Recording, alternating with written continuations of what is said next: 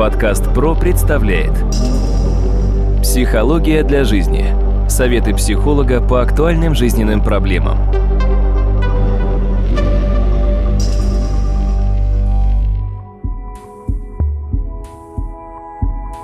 Здравствуйте, дорогие друзья. У микрофона Сергей Чеботков и в эфире очередной выпуск подкаста «Психология для жизни». Сразу хочу представить моего собеседника. Это кандидат психологических наук, э, доцент, профессор Дмитрий Смыслов. Дмитрий, здравствуйте. Здравствуйте, Сергей. В свое время герой знаменитой пьесы «Горе от ума» Молчалин восклицал «Ах, злые языки страшнее пистолета».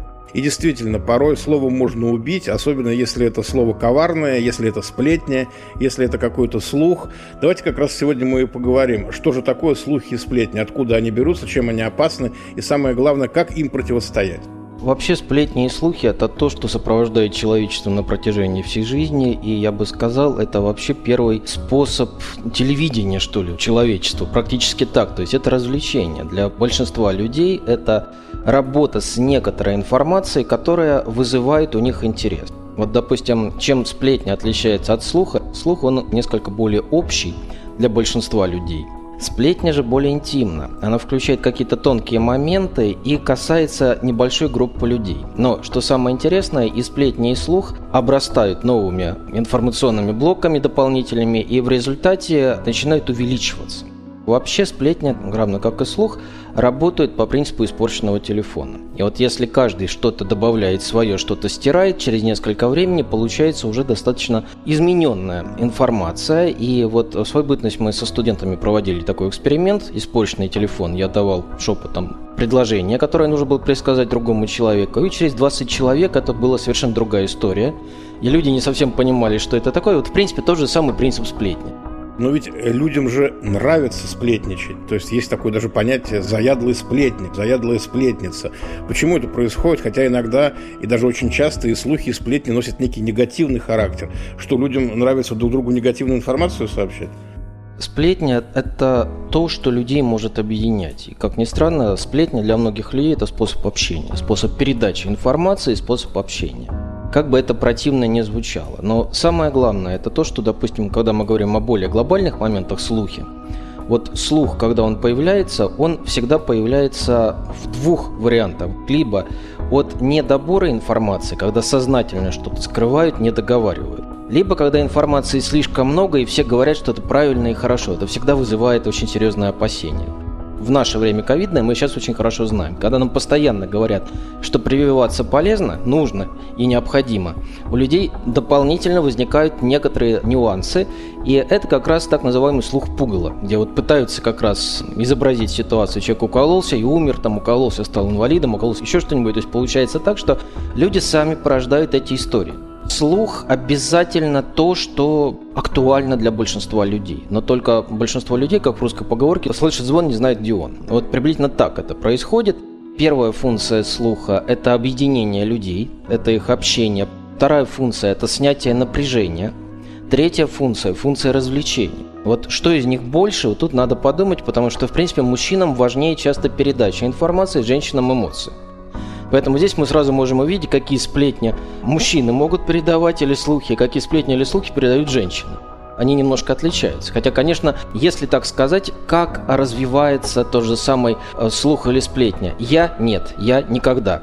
Считается, что другие могут себя вести плохо, могут сплечить, но мы никогда. Скажите, а существует ли какая-то методика, чтобы понять, слух это или правдивая информация? Либо это совершенно невозможно отличить? Во-первых, слух всегда обрастает какими-то новыми информационными дополнениями, и это всегда будет заметно, что эта информация неточная. Слух появляется гораздо раньше, нежели чем официальное изложение ситуации. Это тоже законы. Поэтому как только появляются условные люди, которые знают все, кто виноват, почему случилось и с чем это было связано, это сразу показатель, это работает слух. Реальная информация официальная. Почему в каких-то кризисных ситуациях берут одного спикера, и только один спикер должен объяснять людям, что произошло. Немного спикеров, и только один. Почему? Иначе пойдут разночтения и начинаются слухи.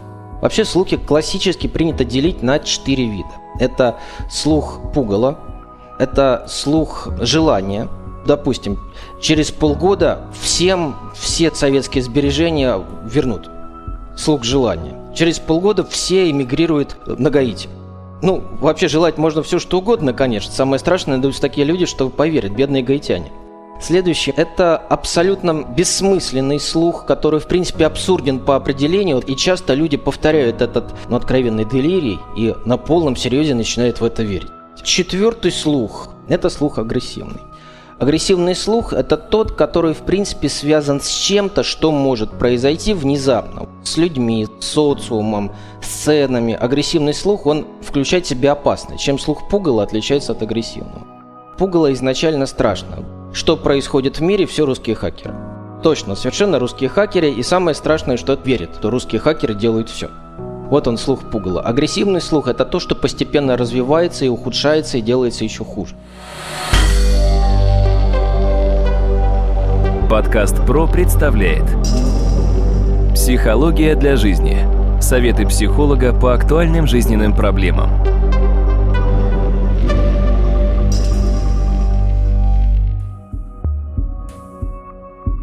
Скажите, ну вот э, даже есть четыре вида, оказывается, такая классификация слухов. А как они вообще появляются? Кто их вообще создает?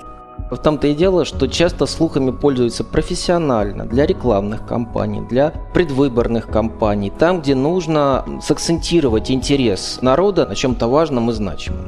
Вот, допустим, такой слух был создан по поводу будущего президента Ельцина, который, оказывается, на работу ездил на троллейбусе и общался с людьми. Логика некоторая была, и люди верили. Но если мы внимательно посмотрим по классификации, к какому виду этот слух относился, это слух желания.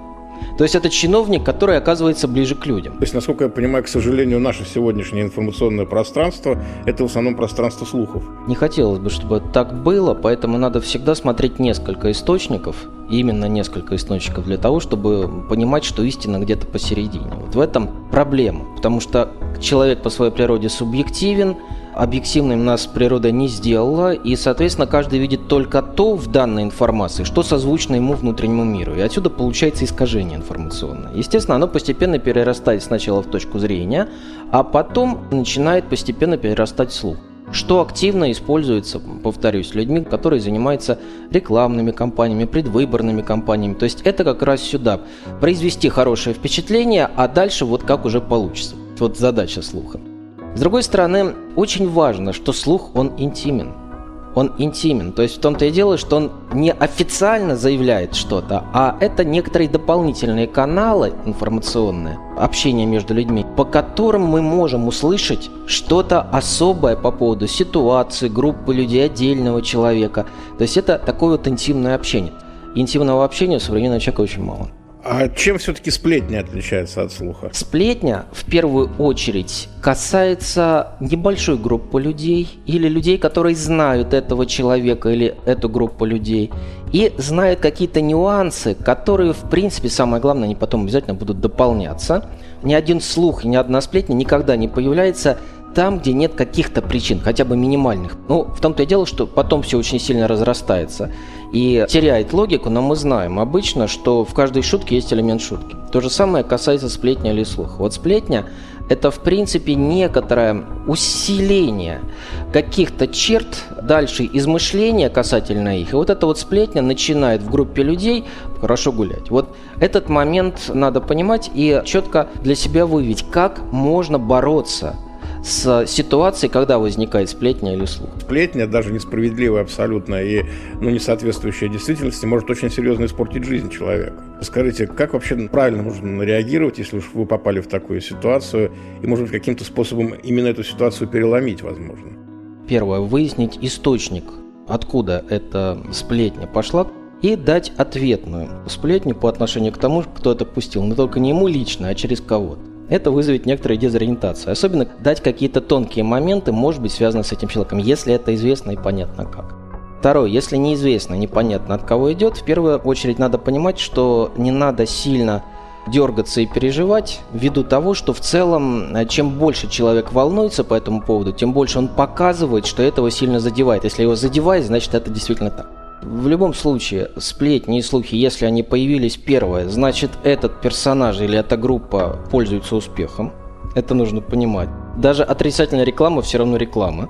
то на самом деле бывает важно. Потому что если пускают слух о каком-то неинтересном персонаже, ну кому нужен? Это первый момент. Второй. Всегда, зная, как слух распространяется, его можно использовать в том числе в качестве рекламы для себя только, на что прошу обратить внимание. Реклама ради того, чтобы хоть как-то узнали о человеке, не всегда хороша. То есть это на самом деле неудачный вариант.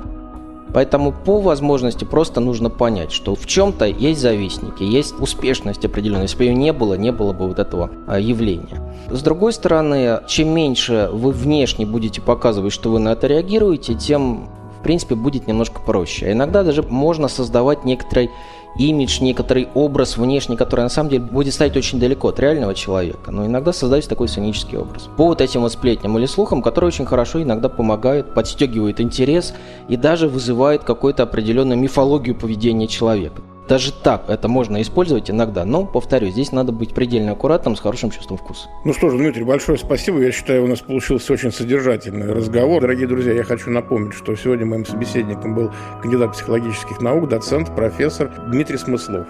А у микрофона был Сергей Чеботков. До новых встреч.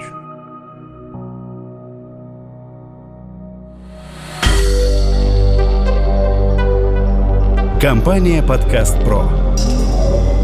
Подкасты премиального качества.